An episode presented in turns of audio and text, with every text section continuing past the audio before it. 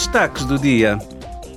Ontem, durante a sessão plenária, os eurodeputados debateram a forma de combater a ingerência estrangeira, a manipulação da informação e os ataques à democracia, especialmente por parte da Rússia e da China.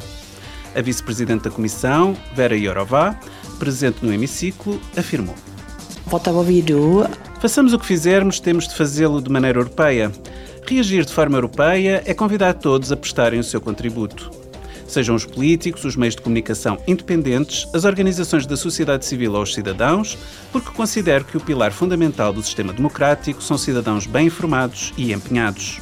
is well-informed and engaged citizen. Vera Jourová prometeu que a Comissão Europeia tomará medidas adicionais para proteger a UE da ingerência estrangeira. Queremos juntar-nos à nossa família europeia. Na quarta-feira, Salome Zorabichvili, presidente da Geórgia, dirigiu-se desta forma ao Parlamento Europeu. Em Bruxelas, apelou que fosse concedido à Geórgia o estatuto de país candidato à União Europeia até ao final de 2023. Georgians will not give up. Os georgianos não desistirão, não renunciarão à Ucrânia e à solidariedade, nem à Europa e ao seu futuro, e não abdicarão dos seus direitos. Razão pela qual sou tão perentório e otimista. Com uma tal força democrática, será apenas uma questão de tempo até que as mudanças cheguem para melhor. Before changes come for the better. A Presidente do Parlamento Europeu, Roberta Metsola, declarou que a Europa quer que existam as condições certas para permitir um futuro da UE aos cidadãos georgianos.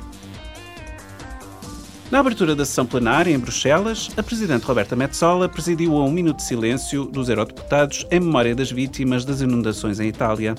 Há algumas semanas, as inundações em Itália mataram 15 pessoas e mais de 30 mil foram forçadas a abandonar as suas casas. As inundações provocaram graves danos nas habitações, na agricultura, na indústria e nas infraestruturas. Roberta Metsola acrescentou que a União Europeia ativou seu mecanismo de proteção civil e que a Itália solicitará auxílio do Fundo de Solidariedade da UE.